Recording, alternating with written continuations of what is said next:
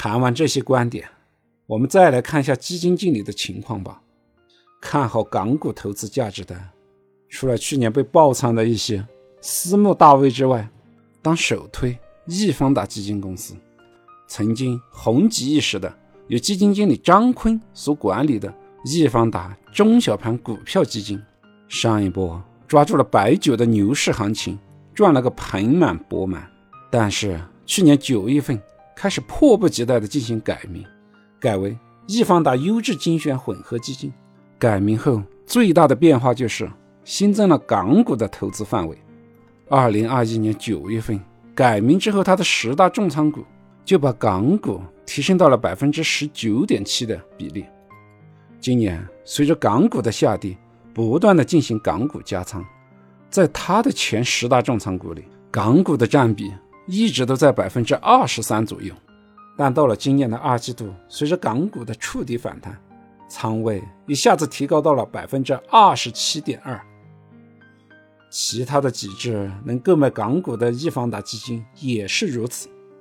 易方达金融行业股票基金，它的十大重仓股年初的港股占比只有百分之十六点八，二季度大幅提高到了百分之二十八点九。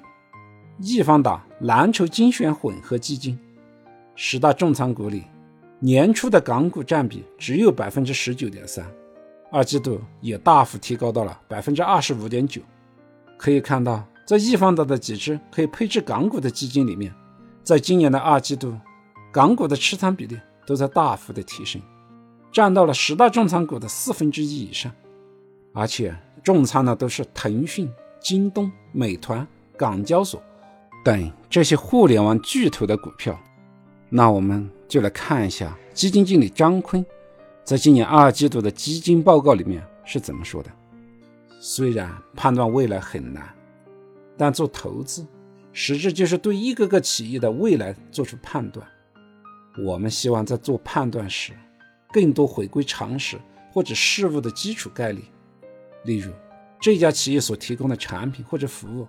未来是否被客户持续需要，并且增长？外来者模仿这家企业的业务是否足够困难？生意模式能否产生足够的自有现金流？是否具有良好的企业治理，并对股东友好？对于科技企业，是否有足够的资源和机制吸引并留住全球最顶尖的人才？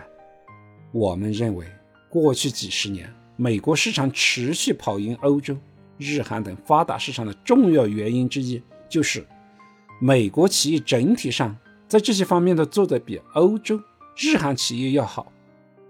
我们认为，上述这些因素，一方面对企业的发展前景十分重要，另一方面，在五到十年内发生变化的概率非常小。与之对应，一部分市场因素，比如说短期的经济波动。行业的短期供求失衡等，对于短期的市场影响十分显著，但在长期内并不重要。当这些因素不利时，就为长期投资者买入优秀公司提供了更好的赔率。从基金经理的这个报告来看，恒生科技指数里这些中概互联公司，随着股价的大跌，并非便宜公司变坏了，而是好公司变得更便宜了。为长期投资者买入优质公司提供了更好的价格。在这里再次强调的是，长期投资者。以上仅代表个人观点，不代表推荐。市场有风险，入市需谨慎。今天的分享就到这里，感谢您的聆听，欢迎点击订阅，及时获得节目的更新。顺思财宝，下期再见。